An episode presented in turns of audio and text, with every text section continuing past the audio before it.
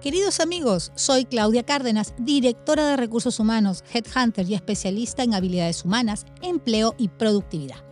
Quizás algunos me conozcan por los videos o publicaciones de LinkedIn, por una conferencia TEDx, un seminario, un entrenamiento dentro de su empresa o hemos coincidido en algún proyecto de procesos de negocios de tu empresa en que hemos puesto a las personas como la base de la productividad.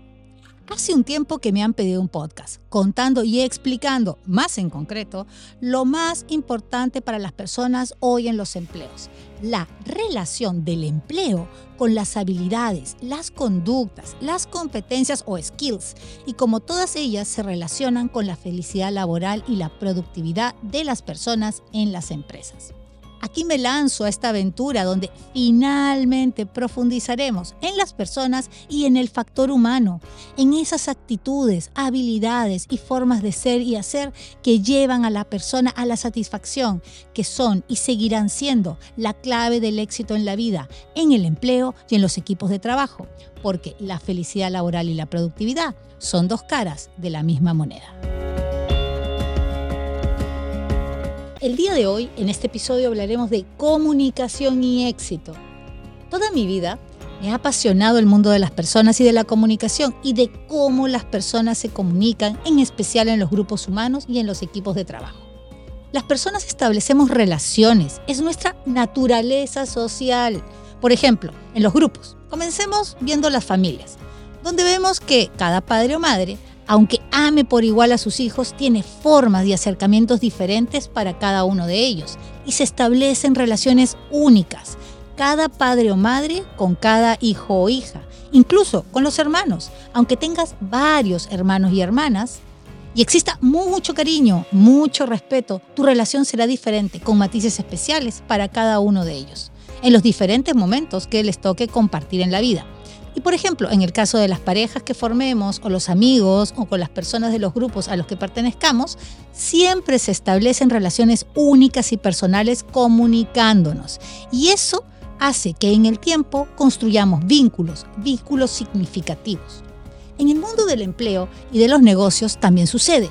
Cada cliente es diferente, cada empleado es diferente, cada jefa o compañero de oficina también es diferente y la relación que tengamos con cada una de estas personas tiene que ver y va a ser única y valiosa y debe estar basada en la comunicación. Te lo digo por experiencia de estar a cargo de áreas de recursos humanos en empresas con varios miles de personas.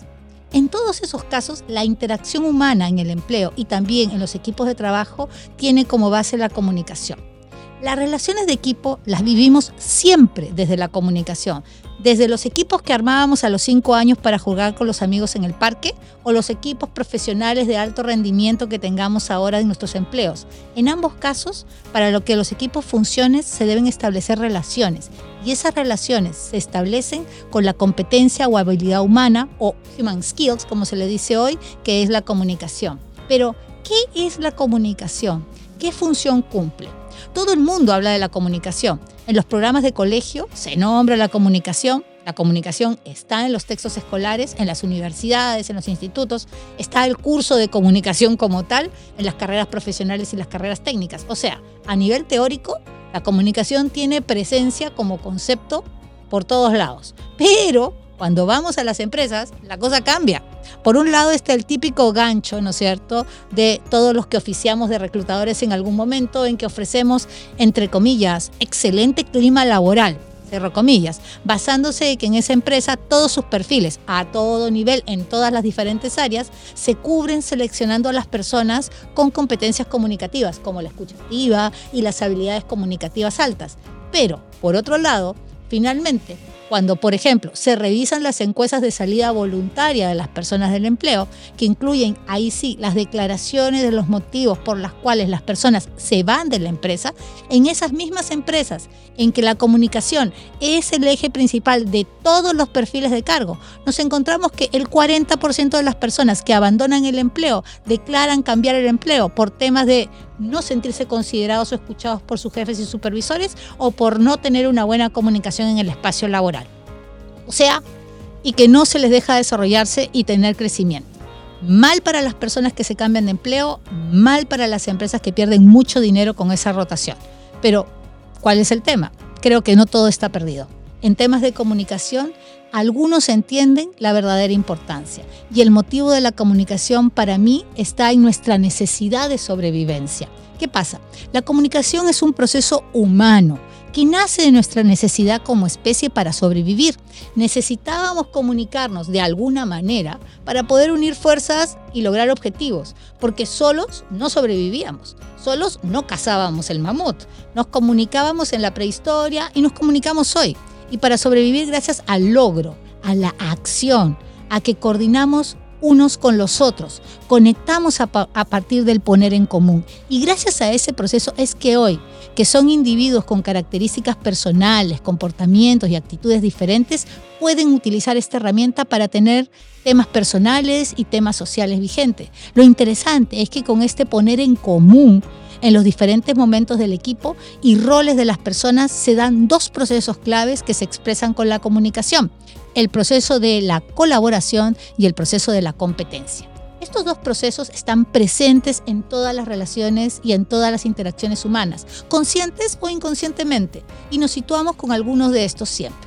Cada uno de estos procesos, colaborar y competir, cumplen diferentes funciones. Ojo, ambos procesos, colaborar y competir, de los que hablaré en extenso en el siguiente episodio del podcast, al ser utilizados sanamente, nos ayudan a crecer, nos ayudan a aprender y a lograr el éxito desde la comunicación. Si queremos alcanzar el éxito, en mi opinión, necesitaremos una combinación de trabajo duro, talento, tal vez suerte en algunas oportunidades, pero siempre en el éxito lo más importante es cómo abordamos nuestras interacciones con los demás y cómo nos comunicamos. ¿Qué pasa con la comunicación en los equipos de trabajo? En los equipos de trabajo, cada vez que interactuamos con otra persona, nos vemos obligados a elegir situarnos en algún punto específico entre dos puntos extremos. ¿Cuáles son esos dos puntos extremos? Por un lado está el extremo en que la persona intenta conseguir el máximo valor posible. Y en el otro punto está extremo, será el contribuir con nuestro valor sin preocuparnos por lo que recibamos a cambio. Cuando somos los integrantes de un equipo, según las circunstancias, los roles, la actitud, los objetivos o motivaciones, en cada una de nuestras interacciones vamos a decidir situarnos en algún punto intermedio entre estos dos puntos extremos. Y le damos forma a esta decisión por medio de la interacción, verbal o no verbal, y con la herramienta de la comunicación para lograr el éxito. ¿Cómo se relaciona comunicación y éxito? Como headhunter y encargada de recursos humanos, hay cuatro características que he visto mucho en los equipos que he entrenado y en los clientes y también en las personas que están buscando recolocarse laboralmente. He visto muchas personas exitosas e independientemente de su, nivel jerárquico, hay cuatro características que siempre se están dando en las personas. Uno, la persona exitosa entiende, entiende conscientemente que el éxito es un proceso y que debe ser perseverante. Como sabe que el éxito no se da de la noche a la mañana, utiliza la comunicación como herramienta de éxito. Por ejemplo, primero siendo personas sistemáticas en los contenidos que les interesan, hablan de los temas que les interesan, por ejemplo. También segundo, siendo pacientes con las diferencias entre los integrantes de los equipos de trabajo, los escuchan en sus necesidades. Segunda característica, las personas exitosas se mantienen aprendiendo esto es muy importante. Aportan ideas, siempre entregan ideas desde la creatividad, creatividad, creatividad y más creatividad. Se esfuerzan por mantenerse motivadas, siendo creativos y siendo versátiles. Tienen un compromiso con la innovación y el dinamismo, pero sin caer en el fanatismo excesivo. Son curiosos, les encanta aprender, nunca son indiferentes y les apasiona el mundo que les rodea y están atentos a cosas nuevas siempre. Hablan de mejorar, eso también es muy importante. No hay un solo día en que no piensen en cómo hacer algo mejor. Por ejemplo, en menos tiempo, con menos costo, entregando más beneficios. Siempre están desde la perspectiva de una persona exitosa, entregando suficiente confianza en sí mismos, proyectándolo y también no dejándose engañar fácilmente. Tercero, la persona exitosa siempre evalúa, asume y toma una posición entre, estas dos, entre estos dos elementos que son colaborar y competir. Pero sobre todo, y aquí viene el cuarto punto que es muy importante, preguntan a las personas con las que interactúan cómo pueden ayudar.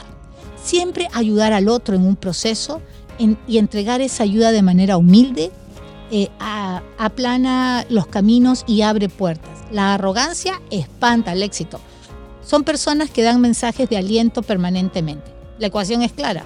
El jugártela al 100% por tu éxito es clave para la excelencia y esa excelencia se construye con energía y su principal herramienta es la comunicación, porque la comunicación y el éxito son dos caras de la misma moneda.